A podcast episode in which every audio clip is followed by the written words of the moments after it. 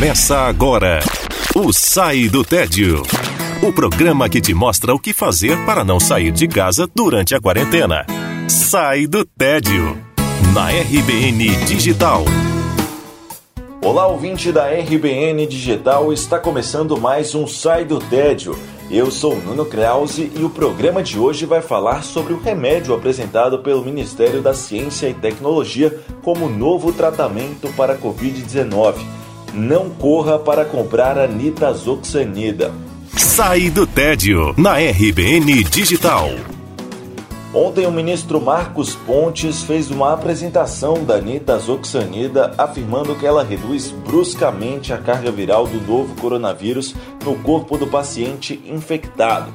No entanto, o gráfico mostrado pelo integrante do governo Jair Bolsonaro não apresentava nenhum dado concreto era como se fosse um gráfico retirado de um banco de imagens da internet com os dizeres comprovado cientificamente, reduz a carga viral na fase precoce.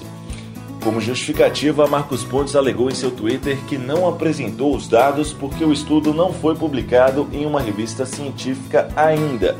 Na opinião dele, o alto número de mortes em decorrência do novo coronavírus faz com que seja necessária a divulgação da informação antes que os dados sejam mostrados ao público.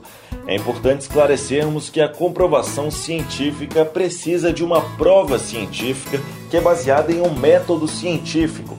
Toda prova científica deve ser suficiente, clara, concludente ou baseada em teoremas irrefutáveis. A apresentação do ministro Marcos Pontes não se encaixa em nenhum desses pré-requisitos. Portanto, quando ele diz se contraírem Covid, lembrem-se da conclusão dos estudos apresentada hoje, não façam isso, porque não foi apresentada conclusão nenhuma. Esperem dados científicos que comprovem a eficácia da nitazoxanida, se é que ela existe mesmo.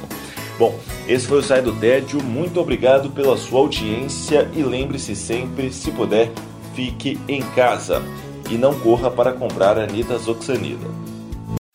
Você escutou Sai do Tédio na RBN Digital.